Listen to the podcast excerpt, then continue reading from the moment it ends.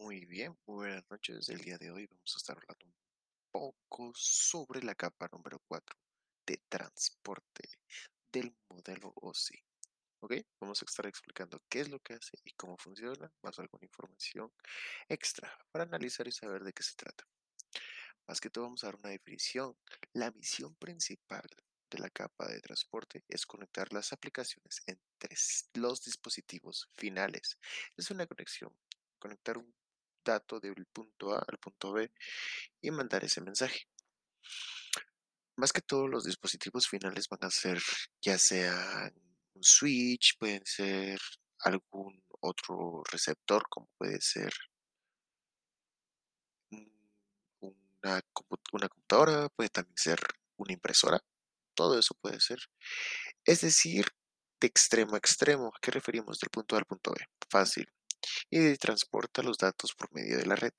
La segmentación de los datos da una mayor fluidez en la red y facilita el transporte. Claro, la transmisión de datos, de en varias aplicaciones a la vez mediante los puertos de destino que se agreguen a su cabecera y estarán conectados entre ellas. Estas, estas crearán perdón, sensación de hacer varias tareas al mismo tiempo. Es como si estuviéramos haciendo una tarea y luego haciendo la otra. Y, estar, y todas estén haciendo al mismo tiempo. Es algo fascinante, increíble de entender.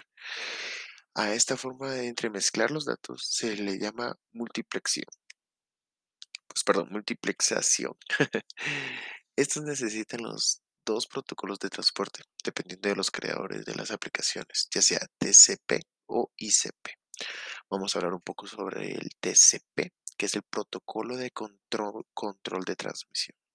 Su misión es la fiabilidad de los datos para que la transferencia de los datos entre emisor y receptor lleguen de manera segura, lento pero seguro, dividiéndolos por segmentos para mayor nitidez de datos de manera que tengamos menos errores y no tengamos tantos errores y los datos van a estar llegando de forma correcta. Así que para mandar los bits de control para poder desfragmentarlos después, hace que lleguen desordenados. Lo que nos gusta de eso es que cada fragmento tiene un valor, un valor bit en su cabecera. Entonces no tendremos problema de que si llegan desordenados, siempre van a llegar ordenados. Lento, pero seguro. También de esto el inconveniente es la sobrecarga de su cabecera y el tiempo que se tarda en procesarla. Este protocolo se utiliza cuando la velocidad no es tan rápida. La velocidad no va a depender de eso. Más que todo es para que los datos lleguen de forma correcta.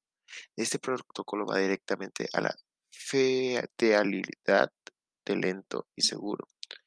Asegurar los mensajes que lleguen a distintos íntegros y cifrado con la seguridad que si algún paquete se pierde o se descarrila en un evento, este lo vuelva a reenviar al receptor.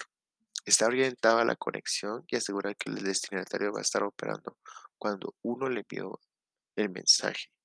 Los mensajes especiales se envían antes de transmitir el mensaje principal, aunque lleva tiempo en el proceso como cuántos datos se envían, la velocidad que se va a enviar, que se va a utilizar y vamos a estar eh, analizando todo eso y los procesos necesarios y recursos que se necesitan.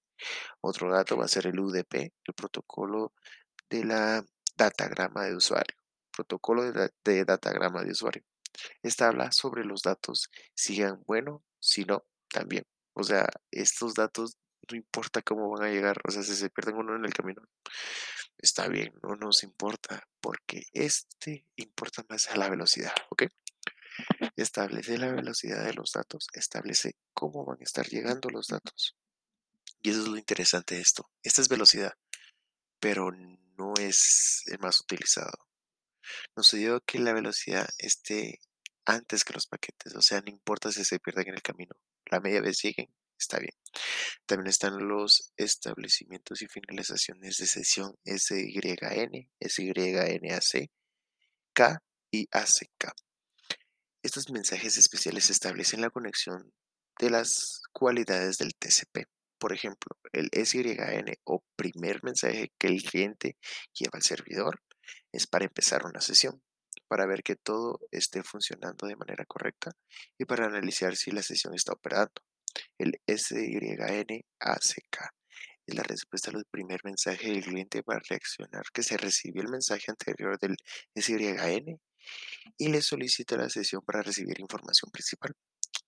De último, hablamos sobre la CK, que es, es el que recibe la información del SYNACK y este envía la señal para mandar los datos principales.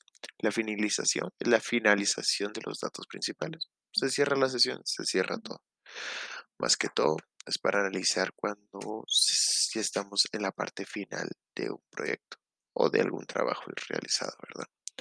Más que todo, esto va a estar recibiendo, bueno, se va a recibir por un ACK y se va a enviar por el ACK para así poco a poco mandar el mensaje principal.